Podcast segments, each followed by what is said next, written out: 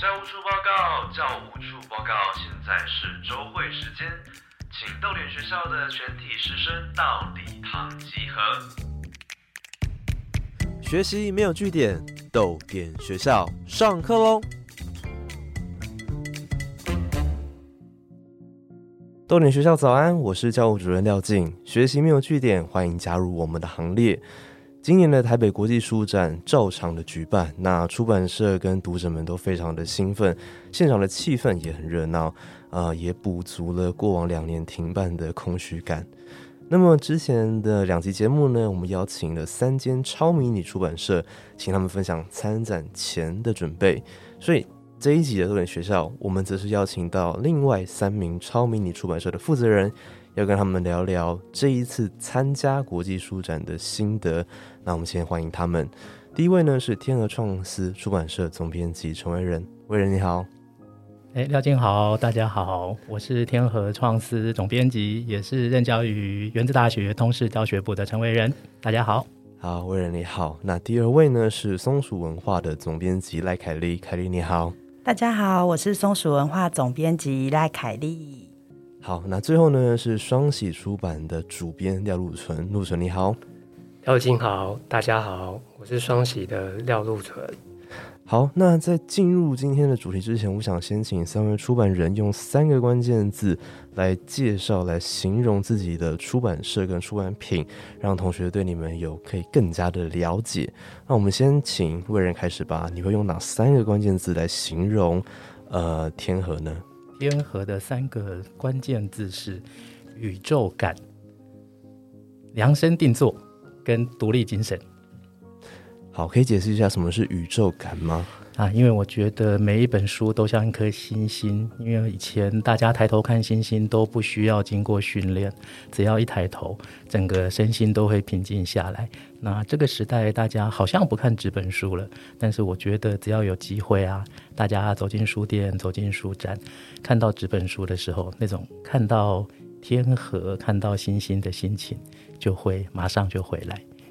OK，就是一个不经意就可以发现好像一个新大陆的感觉嘛。OK，好，所以这个是呃天河的三个关键字。那凯莉呢？我们松鼠的三个关键字是第一次、爱还有坚持。OK，好，为什么是第一次？因为松鼠有蛮多作者是第一次出版他的作品，或者是像外国人，像马来西亚的作家第一次在台湾出版，然后就是在松鼠出。那即使我平常收到投稿的时候啊，我不会去考虑作者说，呃，他原本有没有自带流量，而是会看他们作品的各种可能性，以及以及作者未来在创作的一些发展。所以我其实很乐意去成为作者第一次出书的出版社。所以松鼠会很算是想会想要去挖掘，想要让一些新人能够让他们站上台面吗？对，因为我想说，就就算是得诺贝尔奖的这些呃作家，他们也是从第一本开始写，所以我觉得如果就是三十年后他们得了诺贝尔奖，那我就出名了这样子。刚刚凯莉提到呃外国文学是哪方面的外国文学呢？嗯，我们现在主要经营就是有马来西亚华文文学，那之后我们今年下半年开始也会有像香港作家的作品。OK，好，所以呃，松鼠的三个关键字是第一次、爱跟坚持。那么陆纯呢？双喜的三个关键字是什么呢？双喜的三个关键字是文学、艺术、社会。好，为什么是文学、艺术跟社会呢？我一开始在想这三个关键字的时候，其实就把它想成一个三棱镜，像平克·弗洛伊德的《月之暗面》那张专辑的封面一样，就。一道光透过三棱镜之后，它就会变成一道彩虹。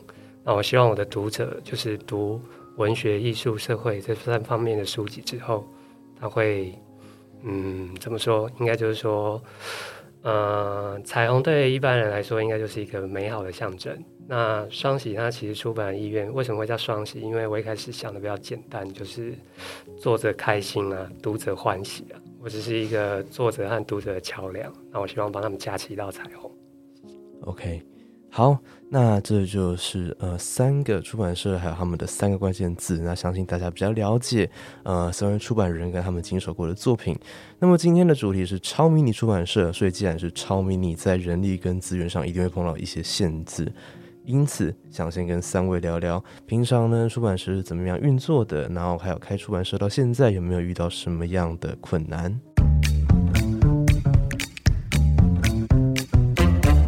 们之前邀请过艺人出版社的刘记跟南方家园的子华，跟大家分享艺人出版社从选书编辑到出版的基本流程。不过，不同的出版社的人力编制跟选书方向一定也会有差别。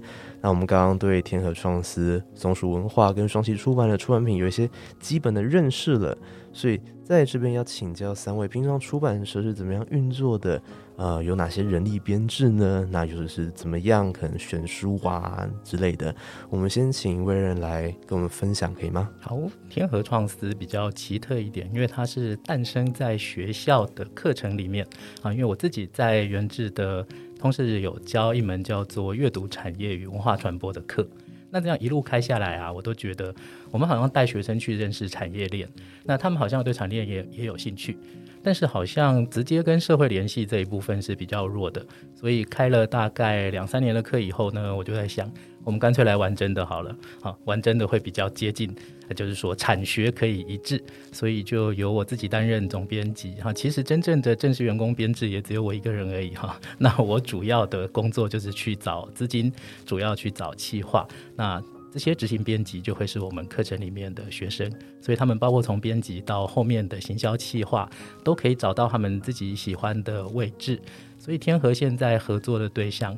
有不少是包括我们原本就比较熟悉的，像桃园在地的这些创作者，或是诗人啊，还有绘本的作者啊，那这样子又可以跟学校外头合作，又可以跟桃园在地合作啊。那当然现在渐渐往外扩哈，我们现在的这个呃，应该撒出去的网也渐渐都可以看得到了哈。所以就是以诗集跟绘本这两条主要发展方向为主，所以比较没有算是固定的，可能说什么责任编辑之类的吗？这边会由学姐们担任去带后面的这些学弟妹，所以确实前面我们也培养出几个固定的编辑，他也到其他的出版产业去服务了哈，已经进正式进入业界了。可以请问那堂课的名称叫什么吗？叫做阅读产业与文化传播哈，好，它是从阅读的上游，从这个内容产出，一直到中间的编辑到出版，到后面的通路到书店。通通都会碰到的一个课哈，所以就是看学生他喜欢这整个产业里面的哪一个环节。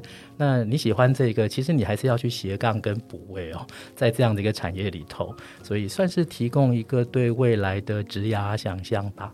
啊，那我们这个出版社又设在学校里面有一个出版基地，好，所以大家在那边。就会变得比较像伙伴呢，而且还蛮有趣的。那下了课以后，那我们的课程其实还没有结束，就可以继续在那边把我们的创意做一个总和或者是创发。嗯，OK，好，所以这边是呃天河双是平常的运作的模式。那么凯莉呢，松鼠文化它又是怎么样在运作的？因为松鼠其实是一个艺人的出版社，那我自己的话就会做包办很多事情，比如说主要就是负责编辑的各个流程，比如说像呃选稿啊、选书，然后跟作者沟通啊、修稿，然后最后到校对这些。那因为个人美感跟能力的限制，所以我的内页排版跟封面设计，我会请设计师进行。如果我自己设计，可能。书会不卖，所以 就一定要找专业的人来。对，那其他的话，可能像选址啊，或者是跑印刷厂啊，那或者是跟经销沟通，甚至到仓储出货，这些都是我自己在处理。然后我觉得我们家比较特别一点，就是因为实在刚创业的时候很穷，然后不知道什么叫做就是要请那个会计师，就想说一个月要好几千块，我那时候就想要省下来，所以我就是自己学报税，然后所以像家里的税务财务也是我自己处理，算是一个出版社杂工这样子。刚凯丽提到说是艺人出版，然后选书也是呃凯丽你负责嘛？那呃可以跟我们多聊一些你选书的标准吗？一些选书的原则。选书的原则哦，其实我觉得就有点像刚刚那个爱爱与坚持这样子，就是我会觉得说，呃，在作品里面会看到作者在对他自己的生命的一个就是热爱，然后还有还有没关系。卡住，现在松鼠文化有四个书系嘛，所以这四个书系是怎么样开发的？因为这也不少哎、啊，就是松鼠这四个书系，其实最早最早是从马华文学开始，然后那时候就是想说，像有很多马来西亚作家，他在他可能在马来西亚很有名，但是他其实在台湾可能还没有那么多人认识。我那时候就会想说，如果借由一个小小出版社的力量，把他的作品带到台湾，让更多人看到，我就会觉得说，应该是还蛮有趣的一件事。那因为我大学大学的时候，即使是参加诗社，那我参加诗社的时候，因为写诗写的不好，然后那时候就跟就就是跟学弟妹讲说，我退出诗社以后，我就再也不要碰现代诗有关的事情了。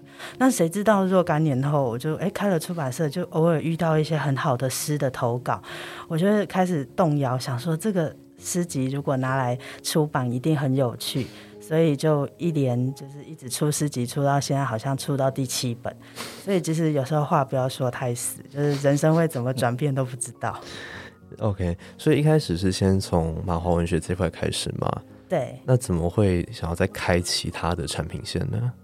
啊、其实就会觉得说，呃，出版社是可以很多元的嘛，然后就是想说，呃，尤其就是自己一个人开，然后自己独资，就是有时候人生走到某一个阶段，会想要尝试一点不一样的东西，然后就会慢慢的往后开。那尤其是像性别方面的书写，因为我觉得。呃，在这个年代，可能性别还是一个议题的时候，它就不是一个好像大家都习以为常、很公平的状态。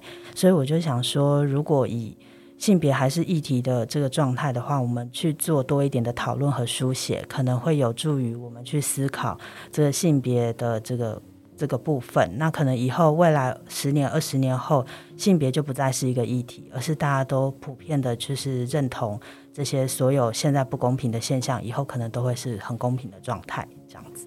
OK，所以这个是松鼠文化凯利艺人出版社从选书啊，拿到编辑到出版的一个平常怎么样运作的过程。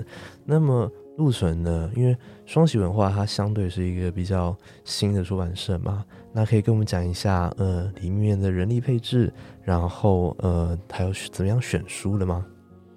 呃，虽然是一间比较迷你的出版社哦，但我们其实每天都还有很多例行的公事要做啊，包含很多行政作业都要完成。因为我们是在读书共和国里头，对，双喜出版是读书共和国里头的一间出版社这样子。那其实跟其他的出版社差不多，就是都要安排好每一年的年度计划。所以其实就是我一边在执行今年的年度计划的时候，另外一边就要为明年的计划来着想。那在计划里头，我觉得比较重要的还是作品因为我们本来一开始是打算就是全部都是以本土作者为主，所以作者的来源就相当的重要。对，那呃，作者不会从天上掉下来，我们要一直去不停的去追寻啊。用“追寻”这两个字好像有点浮夸，但我觉得其实它是很脚踏实地的。你就是要找到一个你欣赏的作者，你喜欢他的作品，然后你希望他的作品能够被更多人看到，那我们就跟他签约，把他签下来，然后为他服务这样子。然后那个呃，特别是我会想到，就是说，当我还刚成立的时候，就连一本出版品都还没有的时候，甚至我根本就没有编辑的经验，那为什么有人他愿意把他作品交给我？然后我就想说，这有一点点可以谈啊。那比较到后来，你出了一两本之后，比较多人看到你了，然后有可能大家会来约你聊一聊，我把他花了很久时间写的稿件寄给你，希望你看一看，愿不愿意出版。但那时候，因为我看书的速度非常慢，那有时候甚至会看到他们寄来的人会有点不耐烦，那他们会呃蛮严重的关切，譬如说呃你是不是不喜欢啊？这是不是跟双喜出版的路线不合？那是不是有哪里可以改进？还是你根本就没有打开看？对，然后我都会先非常严正的回答他说，呃，我我希望达到就是说，呃，像王文新老师他说的，要当一个理想的读者，对，那你写那么久才写好，我不能一下子就看完，而且我希望我跟你第一次约碰面聊的时候，就可以直接跟你谈你的作品，而不是就是讲一些场面话，比如说哦，你写的好棒，一定会有很多人喜欢你，那我们赶快来签约，这样一定会大卖，那我觉得这只是。很不切实际的，对。那一开始我跟他们谈的时候，也都就作品本身啊，但累积比较多经验之后，反而会问他们一些问题，比如说，呃，您为什么想要出版？那出版对你来说意义在哪里？这样，对，会对。有一些创作者可以回答，有一些创作者不行，因为他们觉得完成创作品之后，理应就是要出版，对，这会对作者和出版社来说会有一些困扰，这样子。那其实除了书籍的内容之外，包括发行的作业啊、印刷的作业，还有财务的作业，我比较幸运，那公司里面都有专人会帮我负责。这样，对，那尤其是要特别感谢那个鹦鹉，我们的 鹦鹉，因为我总是会有一些比较天马行空的想法在印刷上或者在呈现上，那他都会帮我收束起来，然后并且付诸实行。这样，那当然有一个。我也不会做美编了，所以，所以我也是需要有一个长期合作的美编。那很谢谢猪皮，他一直不厌其烦的听我很多奇怪的想法，然后帮我很每一本书都帮我做出理想设计。谢谢他们。陆神刚提到说，在进在开双喜之前是没有任何可能编辑的经验的吗？是。那怎么会想要开一间出版社？然后你的第一本、你的第一部作品、第一部经手的作品又是什么呢？呃，其实我在担任编辑之前，我是在木马文化担任企划，对，那所以就是说，而且对一些创作者有一点认识，这样。那第一本作品是杨志杰的《野狗与清空》。那说起来很巧，其实志杰他之前就是曾经有投稿到木马，那当时因为一些原因，那木马没有出版。那他后来他同时有两本诗集嘛，一本是小宁。一本是《野口与晴空》，那小林就在宝瓶文化出版的。那我成立双喜之后，我第一件事就写一封邮件给他，我说：“哎，志杰，那个《野口与晴空》如果还没有出版的话，那我们有没有机会谈谈看？这样子，对。那他可能很比较信赖能够善待他作品的人，尤其是。”看了一两个月之后，才跟他联系。对，然后我印象很清楚，因为因为我们第一次碰面的时候，真的就聊了三个小时，不是聊他在台东怎么冲浪，不是聊他之前小宁卖的怎么样，对，或者说你希望有什么包装，而是我们就完全就在聊《夜过于晴空》这部作品。这样 OK，好，所以这个是三位出版社他们的人力配置，还有怎么样，呃，让一本书出版的过程。好，那作品出来了。作品顺利出版了，那接下来就是要卖嘛。那到了通路上，又会碰到什么样的困难呢？这个在超米出版社是一个永远的难题嘛。来，我们可以先请魏人跟我们聊聊吗？其实我们跟松鼠一样，都是有一个总经销会去负责我们书的铺货，所以其实书出去之后。后面它的命运怎么样？其实我们就交给市场决定了。这个的确也是一个，哎，必须要去面对市场考验的事实。但是另外一点就是，除了给呃总经销之外，我们自己想要去拓点的这个部分。那这个是我前面有提到说独立精神啊，那其实就是只要有独立两个字，我们就会去蹭啊，哎，都已经是独立了，还是要蹭。但是大家独立的合起来之后，总会有点力量。那我们自己因为在原治大学里头，除了开这间出版社之外，啊，同时也开了一间书店，叫天河创思，哎，就是天河书屋。天河书屋。那桃园目前是除了台北跟台中之外，大概是全国独立书店最密集的地区。现在大概是有二十多家，起起落落啦。当然有些会倒掉，但有些又前仆后继的开。那还有一个特质就是，大家的情感感情联系都很密。好，这个就是其他可能在大都会不太一样的地方。虽然大家都开在有人在开在田里啊，有人开在社区里，那都不是在大街上。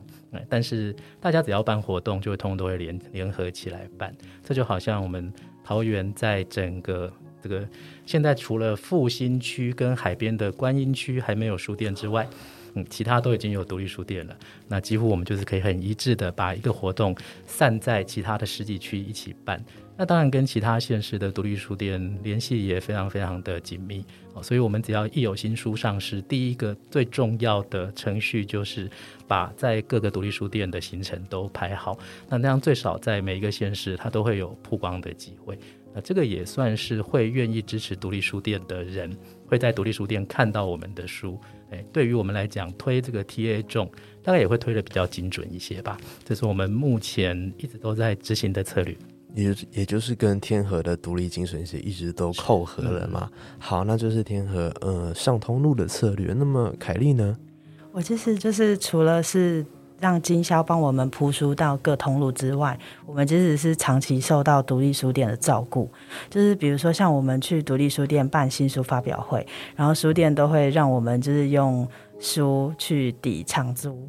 所以，其实对于我们这种小小穷穷的出版社来讲，真的是一大救赎。那其他其实有时候有一些会有那种很熟的朋友开的书店，然后他们会让我们直接寄卖，然后直接往来，然后这也是就是一个照顾这样子。那其实就是最近。这这两年，就是有一些朋友，他们会直接跟松鼠订书，然后会感觉得到那个就是金钱的金流比较快进来，可以感受到那个立即的支持这样子。那我们今年下半年会想要再开一个自己的卖场，然后就是比较不需要就是一直私讯处理订书的事情，可能在流程上面会比较简化这样。所以那个卖场大概会是。可能可能像留守番这样子去开个虾皮试试看。OK，然后就是类似可以先预购，然后再是吗？预购的话，我不是很确定，可能要看书籍的那个就是那个什么讲，就是性质。对，因为有些书籍我不是很确定到底是不是预购，因为感觉预购的书可能都是。作者他本身已经有一群读者，然后他自带流量，对，但是我不是很确定说接下来做的书他是不是适合走这个路线。为什么会想要开卖场呢？因为就是这个有点市侩，就是 就是会直接就是我直接登在网络上嘛，然后大家直接来买，等于就有点像我去摆摊摆市集，只是我是线上卖。那今天读者给我的。那个买书的钱，我就直接可以收到公司口袋，这样子，就自产自销啦。对对对，我之前都会笑说出版社有点自自产。滞销，因为我们之前有收到海量，就是其实有一个困难，就是我们最近收到退书比较多，然后退书比较快，然后就变成说松鼠之前本来是租一个迷你仓去放库存书、回头书，然后我因为我今年下半年要准备搬家，所以前一阵子我租了另外一个仓库，本来想要放一些搬家的时候一个过渡期的一些物品。结果没想到退出先进去，我现在觉得我的前途堪虑，这样子。看到库存真的让让人心情不好。那没关系，我们希望可以把这个东西把滞销把它扭转回来。好，那这个是呃松鼠跟天河的部分。那双喜的话比较不一样的是，因为双喜在呃读书共和国集团里面嘛，那还是会碰到一些上架的问题吗？或者有什么样的困扰呢？呃，其实读书共和国它的发行力量是还蛮强的，那很顺利的，就是可以让双喜的出版品在各个通路都能和读者见面，甚至包括啊，比如说海外、香港啊、中国啊，还有新新加坡、马来西亚这些有华文读者的地方，基本上都有机会可以买到我们的出版品啊。但是呢，其实就是。因为我们三家都是比较迷你的出版社嘛，那跟一些比较大型的出版社比起来，还是会有一些相对弱势的地方啦。刚刚有说我在担任编辑之前是担任过出版社的企划嘛，那其实，在企划之前我是担任出版社的业务，那在业务之前我担任过书店店员，所以对于一本书从到送到通路之后会受到什么样的对待，其实多少都会有一点想象。那其实这也不能说完全都是通路的错，因为就是以我们这么迷你的出版社来说，你一年的出版量是没有办法跟大型出版社相提并论。有的出版社可能每一个月甚至一两个礼拜就会有一本新书送到通路上去，他看到就会那呃辨识度也会比较高，然后会对它的销售的业绩的信赖感也会比较高。那这些都是我们没有办法去跟他们抗衡的。然后甚至就是说，呃，现在是有网络书店是有它的弊端，但也有它好的地方。因为有了那个网址之后，所有读者都是有可能可以买到我们的出版品。那比起以前，就是要靠纯粹就是靠发行的力量，让更多人看到我们的书。那我之前当业务的时候，去一些不是大型的连锁书店，会感到非常的讶异，因为我发现他们说，呃，真的就是呃，有以前我们在书店的时候，都会说出书店就是一种重工业。就是每天就搬书啊、退书这样。那有人搬我们的书，我们应该感到开心。那甚至还有一种机会，就是他根本就不会搬你的书，因为他只要从经销商送来的货运，每天会货运里头拆开。譬如说，他看到哦，双喜出版社，妈天啊鬼！那他可能就是把它放在他的仓库里头，连拆都不用拆。那等到每个月二十五号要结账之前，再把这些书就直接原封不动的退还退还给我们。那这也是我们在一些。就是呃，传统的书店里头的一些可能比较没有办法跟大出版社竞争的地方。那另外对我自己来说，我觉得我自己需要克服的地方就是，呃，是有一个人对我的一个启发，就有一位前辈，前不久我们约在大道城的富咖啡，一个非常气氛很好的一间咖啡店，对，推荐大家可以去。但是我跟他，我跟他是初次见面哦，那我一坐下来没有寒暄，他就直接问我。请问你为什么要做双喜文学系列？那可能那一天很热，或是我还没有喝到很好喝的咖啡。那我回答就支支吾吾，而且支支吾吾之外还哩哩啦啦，就完全没有说到我为什么要做双喜文学的重点。那那位前辈他就劈头，他就跟我说一句非常诚恳的话，那可能是引用某某个人话，但谁的我忘记了。他说没有办法被描述的就不存在。对，那这可能就是对我来说，我就后来他那一场。会面结束之后，回回办公室，我就一直在想，为什么我做了大概两年多了，还是没有办法被他描述。呃，最近有办那个曹玉博的新书分享会，夜的大社，办完之后，有一个人非常开心，他冲过来，他跟我说：“哎，我现在才发现，双喜出过《野狗与清空》哎，那《野狗与清空》是我的第一本书，就是二零一九年十一月时候出的。那我到出第三本徐徐写的《忐忑》的时候，因为受到比较多的好评，而且是跟之前不一样的。那我以为双喜文学的系列已经可以被大家描述了，但恐怕还不行。那希望就从曹旭博的《夜的大社》开始。我希望就是说，呃，双喜文学就是一个可以被描述的系列，有更多读者关注到我们。那陆纯现在可以回答那个问题了吗？就是双喜文学可以怎么样被描述？呃，其实他跟我谈的主要就是说，为什么我要都要被为作者出第一本书，或者说为一些就是如果出可以让更多读者发现到的作品，那我做出版这件事是不是更有意义？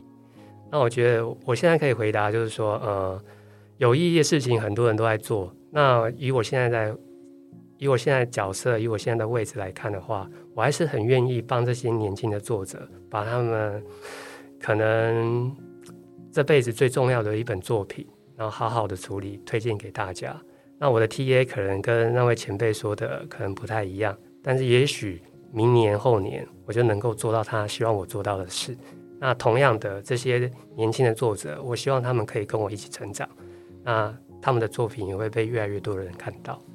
OK，这让我想到陆纯刚刚一开始说的临近的部分，就是，呃，在双写的作者可能也是一种临近吧，然后你们可以让它有更多不同的光芒出来，一道彩虹，一道彩虹，好，OK，好，所以我们刚刚跟三位聊了一下，然后可能对于超米出版社怎么样运作，还有上通路碰到的困难。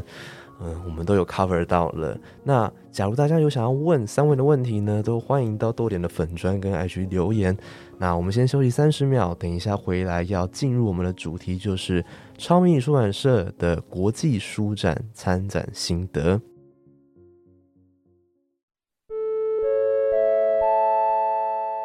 校外人士广播，校外人士广播，我是朱家汉。你有失眠的困扰吗？如果睡不着。欢迎您打开《夜读巴塔爷》这本书，读读前卫哲学家、小说家的巴塔爷的生平故事，让你在孤独当中拥抱起更广阔的世界。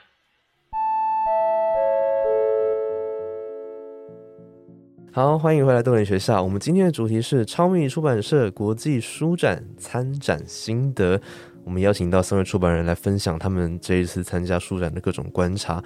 那我想，三位不管可能以前是以出版人或者是读者的身份都参加过书展，那对于书展停办了两年，那对出版社会有什么样的影响？然后，台北国际书展对于小出版社、对于超迷你出版社而言，又有什么样的意义呢？我们先请一位人来跟我们分享，可以吗？好，我们第一次参加，印象非常深刻。二零一九年，哈，那年我们独立出版联盟的主题是“独自上云端”。那时候天河创思刚刚创设，只有一本诗集，那也是非常宇宙感的《银河倒流》。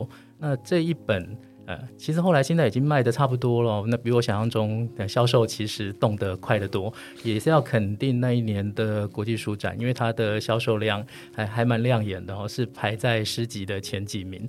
嗯，光这样子我就觉得第一次做书心里面有信心了。但是那一次参展其实也就有点小不要康啊，这就是小出版社没有印物最惨的事情，因为我们的封面啊，结果到了现场发现它的纸会有点皱缩。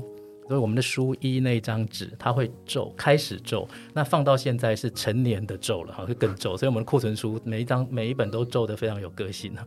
但是就问为什么，就就各家的总编啊、主编啊，纷纷过来帮我们解决这个问题，立刻就开启印刷研讨会哈。那最后结论就是，我们因为没有硬物去钉，所以那张纸在上那样的墨水的时候，它的吊干时间不够。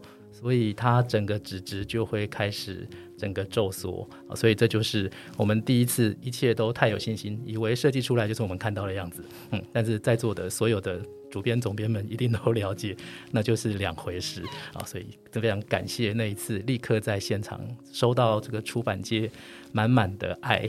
那那接下来两年没有，其实对我们来讲都蛮失望的，因为每一年独立出版联盟其实都非常认真在。策划超有梗的展场，那我们也都很期待这一次可以好好再曝光。那从去年到今年，当然大家现在已经转型成好有没有书展了？其实我们应该心里都已经有足够的勇气去面对这一切哈。好，那今年又重新开了，所以我会觉得最少可以跟伙伴们大家一起这个这样同上同进啊。那每一次我们都会变成媒体的焦点。光这一点我都觉得非常非常的感动啊！所以这边真的也是谢谢独立出版联盟，也谢谢大家的伙伴们。我每年的参展经验其实都是充满快乐的回忆的吧。嗯，就可以看到一群可能跟自己有一些共同理念的，那看到这些伙伴都是一件好事嘛。那陆纯呢？呃，我成立也是二零一九嘛，所以其实中间也有空了两年没有国际书展。那今年比较特别，今年因为毕竟也累积了两年多，出版品也多了点，那还是会有一些读者呃传讯息来，就问说：“哎，你们的展位在哪里啊？那到哪里可以买到你们的书？”这样子，那我觉得对我来说就蛮安慰的，因为毕竟在几万本书海里面，还有人想要找到你的那一本，我就很谢谢他们。OK，好，那凯莉呢？我觉得以像松鼠这样那么小规模的出版社啊，之前如果没有加入独立出版联盟，然后来参加书展的话，可能就是那种呃书拿到书店可能不会被摆又被退回来的这种宿命。所以我觉得能够参加书展，就是会有点走出同文层这样子，让大家就是可能走过路过会哎瞄到还有一家出版社叫松鼠，我觉得这是对我们最大的意义。那另外就是像松鼠是一七年开始参加书展，所以就是二二零一九年那时候我们就是还只有五本书，所以其实书展的六天的销售其实是占了松鼠一年的呃营业额的大概三分之一，所以当二零二零年停办第一次的时候。我其实书都印好了，然后我那时候就非常的错，因为印刷费就是印刷的发票来了，但是还没去缴，那我就不知道要怎么缴那一张发票。那后来后来就是还好有去申请书捆，然后有拿到半本书的印印刷费。那之后我就是拼命的到处去接案，然后看是哪一家的外编啊、外教需要，我就是到处去接，然后后来就把这个资金的缺口补足，惊险的度过那一年。对，所以二零二一也停办的时候，其实后来是有一点走出自己的方向啦，因为那时候读者就很多人他们会知道说书店很难经营，他们就会去独立书店、去各个书店去呃订松鼠的书、买松鼠的书，就等于一边支持独立出版，一边支持独立书店这样子。那也有一些就是读者就是直接跑来跟我们订，所以就是有解决掉松鼠的财务危机，真的很感谢这些人的爱和坚持。松鼠还毕竟还是活下来了啦，对，好活到今年的。那 真的是万幸哦。那我们今天我们录音的当下呢，其实也是书展最热闹的一天，是礼拜六，六月四号，礼拜六。那我想三位这几天参展应该都蛮有感受的吧？因为你要停满两年了，然后又是在一个不确定的状况下，所以我想接下来邀请三位分享你们在这一次在今年书展观察到的现象，可能是参展的气氛啊，呃，摊位的布置啊，或是读者的参与上，呃，你想要谈业绩也可以啦。但就是你们的观察，你观察到什么样的现象呢？我们先请陆纯来回答。好，呃，我今天礼拜六前两天我都到了书展的展场。那第一天我是十点开始前我就在外头排队，因为我要等着换那个专业人士的证。那我本来想说，今年的社会风气好像觉得书展不会有人去，或者是说就非常少人去。但是我九点五十五分我走上那个捷运的手扶梯之后，我就看到一群呃排队的人，他们拿着 iPhone 的票，然后。跟往年一样，就好像门一开，他们就要疯狂的冲进去。那很可惜，今年他们不能疯狂冲进去，因为赖清德来嘛，所以他们要 先做一下安检。对，所以那个可能就比较少人跌倒这样。然后，但当然今年的人群还是没有往年多，但不过至少有人排队，我就觉得很欣慰。毕竟我们也是有参展单位，那我们想说，那今年应该不会赔钱吧？应该就是会把这些参展钱都摊回来这样。然后另外一个我比较想讲是那个关于讲座进行的这部分，因为这应该是从二零一五一六之后，除了主办单位的一些沙龙之外，各个出版社都会在自己的摊位里头办讲座、办活动，而且非常密集。那不管是新书或是旧书，多半都会有活动进行。那因为大家都办活动的关系，所以那个彼此声音的干扰可能会蛮大的，而且加上展场里面人很多，那讲座品质可能就是没有办法跟我们平常在独立的空间办一样那么好。不过今年去昨天礼拜五礼拜五晚上，我去了那个九歌旁边的一个讲座空间，听了一场。向阳老师、许佩芬还有曹玉博，他们讲《新世纪新时代诗选》这一本书的一场讲座。那现场大概也是有三十几个人在听。那没有了往年那些干扰，每一位讲者的声音都非常清楚，而且非常的有余裕，可以去回应大家，而不会被观众或者说走道上的人干扰。我觉得讲座品质提升非常多，非常建议大家就是，诶，也许大家听到这个已经结束，不过 就是今年的讲座品质，我是觉得比历年高，也许可以作为之后办展时候的一种参考，如何去控管那个讲座品质。让更多比较适合、比较专注的进行的讲座，可以也在国际书展里头有比较好的成果。嗯不然之前可能觉得很多讲座声音都在打架，对，比大声嘛，对不对？对。OK，好，那凯丽呢？你的观察又是什么呢？我第一天上第一天书展的时候就有过去，然后那天是还是上班日，然后那天看到人潮蛮少，就是心里面有一点点。就是小小的失望，虽然本来就是想说大家可能因为疫情考量，可能来的人会比较少，可是看到人那么少的时候，还是有点就是觉得说惨了，我们摆那么多书，会不会到最后就全部都带回家？然后那时候我还跟同业的朋友开玩笑说，要不是今年啊，因为疫情馆内禁止饮食，然后你看走道那么宽，我们大家都坐到那个走道。走到上面去野餐，那种感觉应该都 都很快乐，而且也不会挡到人家就是来去走动这样子。对，可是第二天的时候就开始放假，然后来看展的人就非常的多。那其实。就是不管有没有买书，我就觉得看到大家来我就很开心。那我觉得这一次还有一点就是刚刚刚刚讲那个走道很宽敞，然后就是比较彼此之间的干扰比较少。我觉得大家的步伐好像有比较慢，然后也可以看到就是呃大家步伐比较慢以外，也是停留在那个展位的时间比较久，然后看着大家慢慢的翻书选书，我觉得有一种就是呃。感受到大家慢慢选书挑书那种悠闲，还有那种投入的感觉。因为以往好像都是那种大拜拜，然后就是挤的那种水泄不通，今年好像就松了一点哈。对，好像就是大家就是在读书页内容的时间比较长，所以我就觉得说，哎，这才是书展的意义啊，就是要让大家去接触一些平常可能被演算法筛掉的书，或者是可能不一定。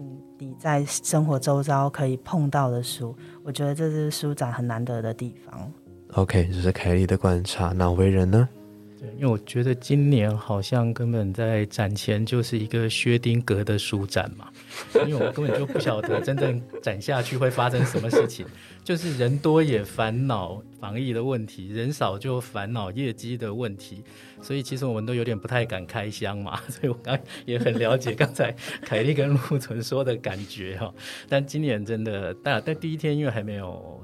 还还还不是假日啊！但这两天，昨天呃，独立出版联盟夏明都跟讲说，大家可以补书喽，好，因为来的人还蛮多的哦。那听了当然心情就会比较放松一些些。那加上我们今年也是在中心展区嘛，就是整个独自公民书展，它还是在展场的核心，好，它很容易就被大家看到哈。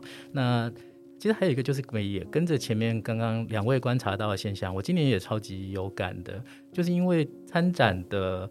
这个单位最少少了三分之一嘛，所以整个摊位的这个空下来的地方，那我们都跑到二楼去拍照，在布展那一天，很明显看起来就是跟往年整个摊位的那个紧密度。今年就是很开阔、很分散哈。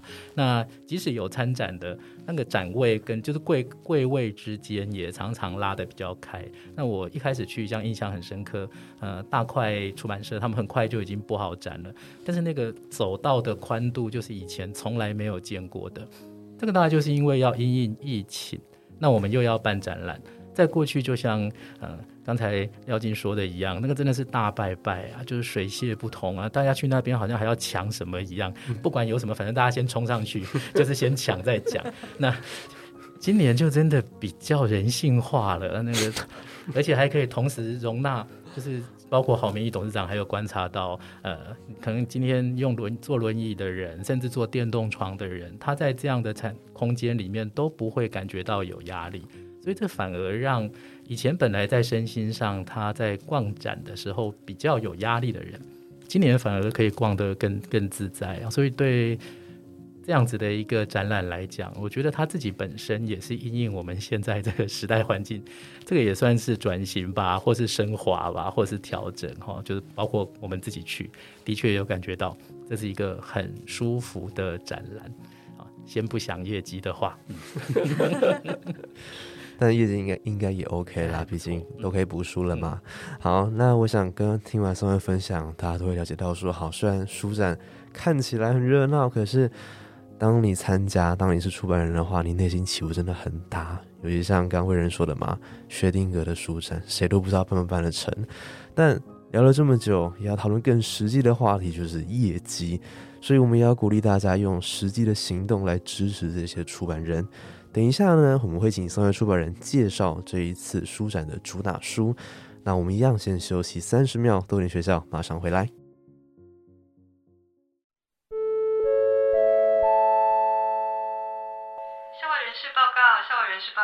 乌有老师。虽然我的 Instagram 跟脸书很少更新，但还是欢迎你追踪一下哈，偶尔也是会放送有趣消息的，拜托了。搜寻乌有 W O O Y E O 或者乌有都可以哦。乌是黑色那个乌，有就是鱿鱼游戏的有。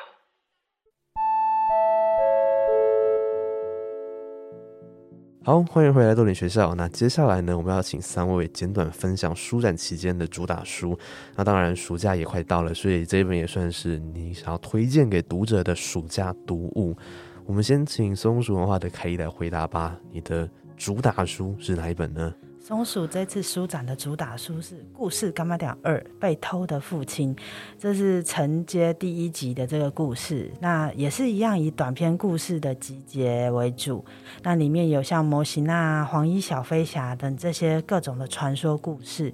那作者陈默安和雨屋文创工作室，他们都赋予这些传说新的诠释。那也有许多像是以台湾小吃为灵感去创作的故事，像是水煮玉米。烤香肠、挖柜，这些都是把台湾的人情表现得很真实、很温暖的故事。然后这是他承接第一集，就是《故事干嘛屌》里面有五个主角，这个时空里面五个主角，他们的任务就是要去找消失的那个老老板。那这一集呢，就会把这个找老老板的任务把它完成。那有些人会担心说，如果我没有时间两集一起看的话，其实你如果只看第二集。也是不会接不上，因为我们有完整的那个前情提要，还有人物介绍，就算直接看第二集也可以无缝接轨。所以欢迎，但还是欢迎两本都带，因为我觉得故事刚刚讲两本的，就是一起看会有一个很完整的那种，就是很完整接续的感觉。然后短篇故事各自是独立的，所以短篇故事可以就是在。啊，比如说电视广告啊，或者是 YouTube 广告的时候，就可以来看一篇了。所以欢迎大家支持我们的故事干嘛讲第一集跟第二集，谢谢。YouTube 广告是有三十秒，哎，所以可以翻这么快吗？我觉得可以，就是如果阅读量很大的人，对。好，这是松鼠文化推荐的书，就是故事干嘛讲，那这是第二集，但是也欢迎大家一跟二都带回家。那陆纯呢？双喜文化这一次的主打书又是什么呢？只能推荐一本实在太残酷了，但但我想我其他作者应该会原谅我，都会同意我推荐这一本书。那他的书名叫《废墟的故事》，作者叫邓关杰哦。邓关杰是一个马华青年，他是马来西亚人。那跟很多来台湾的马来西亚青年一样，他们先到林口去读书，那读完之后考试，分发到各个大学。那读完书之后，就想尽办法要留在台湾继续生活，不愿意回到他们的家乡，因为他们是不是觉得马来西亚是他们的家乡，可能也是另外一个问题。虽然他们的国籍是马来西亚，那这一本小说其实就是写他的马来西亚的家乡，他在吉隆坡的附近是一个叫万劳的一个小镇，那大概就是差不多就是台北到淡水，差不多是这样的一个相对的距离。那这本小说，它写的是一个双向的故事，它其实就是跟以前的马华文学有比较大的不同。它里头没有雨林，然后只有一点点马共。那他写的是他这一个时代，他现在大概三十岁左右，那就是他们这一代人的马来西亚华人所面临到的一些问题，而且包含当马来西亚政府。不把华语当作是他们官方的语言，那他们所用华语所写的文学，甚至也不会被马来西亚政府他们承认。那同样的，到台湾来，我们也会把它归类为马华文学，甚至他的国籍就是一个外国人。你要说他是外国的文学，很多人也都会同意。那他所写的东西，除了呃没有办法在地域上或在国籍上寻求认同之外，因为他也有可能是一个双重的失落。马来西亚人不承认他们，那台湾人也不接纳他，那他为什么还要写小说呢？因为他还有非常多他想要利用小说去解决的问题，那通通在这本废墟的故事里头。好，所以双喜文化的陆陆纯推荐的呢是邓关杰写的《废墟的故事》。好，来威人，你想要推荐的书展期间的主打书又是哪一本呢？天河创思要推的是我们今年热腾腾的新诗集《有你的日子》，这是由一位才念大二的青年诗人的新作品，叫樊平啊。我们的 slogan 叫做“他的世界不大，刚好容得下三样东西：命运、爱，还有一个人”。所以这个就是一个语录体的诗。那这首诗或者说这整本诗，因为它里面并没有。固定的标题啊，它都是用小章节、小章节跟编号合在一起的。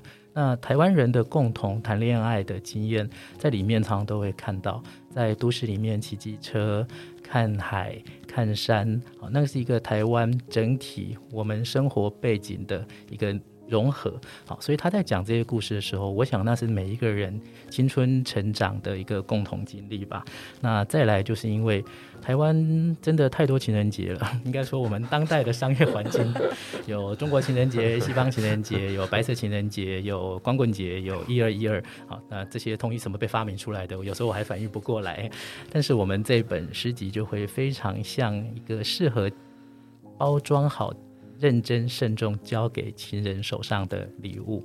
那樊平在一开始设计的时候就跟我们强调，他一定要粉粉嫩嫩啊。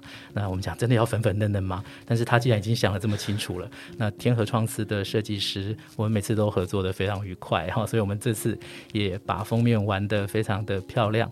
哎，不过这边就再讲一下出版社的痛，就是嗯。两位总编跟主编，我们成本没有控制好，所以后来我要切腹，就是因为我们对材质的不够熟悉。我们有一个超棒的梗，就是我们的目录是透明的，它是像下雨的粉红色噪音一样，它都是透明的赛璐璐片，所以有十页，上面都只有每一个章节的标题啊。可是把它合起来，对着光一看，它就会合成一首新的诗。光这个目录，我们的成本就超过了两万块钱，下重本，没有想到是重本，所以请大家来挽救我们的业绩哈。但是因为这本诗集真的非常漂亮，然后那拿起来就令人爱不释手，它真的有很棒的礼物感，希望大家会喜欢。好，那我们刚刚看到陆纯也都比着赞了，所以好来，大家都支持。好，那我想这三。这三本书本都非常的精彩嘛，那我想也欢迎大家到喜欢的店家把这些书本带回家，然后用实际的行动来支持这一些小出版社。好，那今天多点学校邀请到三位出版人跟大家分享超迷你出版社参加国际书展的经验，希望大家喜欢这一集的内容。那么按照惯例，本周一样有一题回家作业，欢迎大家上豆点来去回答。那这个问题是。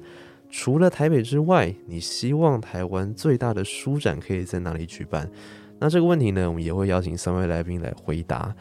所以，哎，凯莉，除了台北之外，你希望台湾最大的书展可以在哪里举办？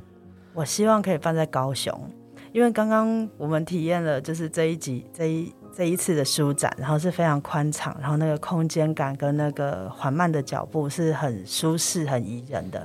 那我觉得在高雄这个地方，就是我每次去都有感受到相同的那个空间感，所以我就想说，如果高雄有这样子的场馆，就是有可能适合场馆，那来办一个这么大的书展，那一定也是让大家很悠悠闲闲，然后很自在的去逛展，然后而且呢，就是。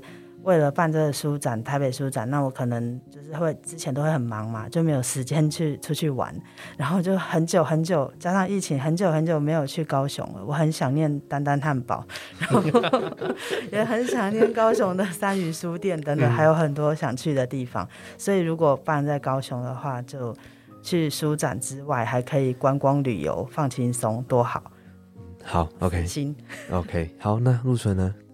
呃，我觉得一定是台中，因为台中有它的地利之便，它在南北交汇的地方，而且以前，比如说成品最漂亮的店就是中友书店，虽然它现在已经长不一样了。以前我们长，我们上一代人都会说，台中就是文化城，虽然后来 都被朝不好的地方隐喻，但我觉得台中人文底蕴还是够的，而且他们非常值得，就是有一个大型的国际展会在那边举办。而且它就是一个，这样要叫什么？台中国际书展嘛，对，希望办得成。OK，好，这是陆晨的回答。那为人呢？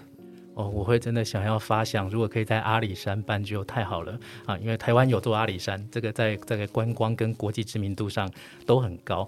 当然，我本来理想是像东京神保町那样子，每年十一月的月初啊，那就会有办一个全世界最大的二手书季。但是我们现在包括重庆南路啦，或者是牯岭街，其实都比较没有这么能聚众，或者说它也稍稍有些没落了。但如果我觉得我们就弄点有梗的到山上去的话，那有一年我去京都去爬贵船神社，就是因为突然走到山上，看到一个好温柔、好漂亮的小市集，它是文创市集。那走在森林里面，突然看到好像一群精灵在那边摆摊。那我就想，台湾有这么多美丽的高山，也许像阿里山这样子，交通比较方便的啦，哈，大家比较容易去到的地方。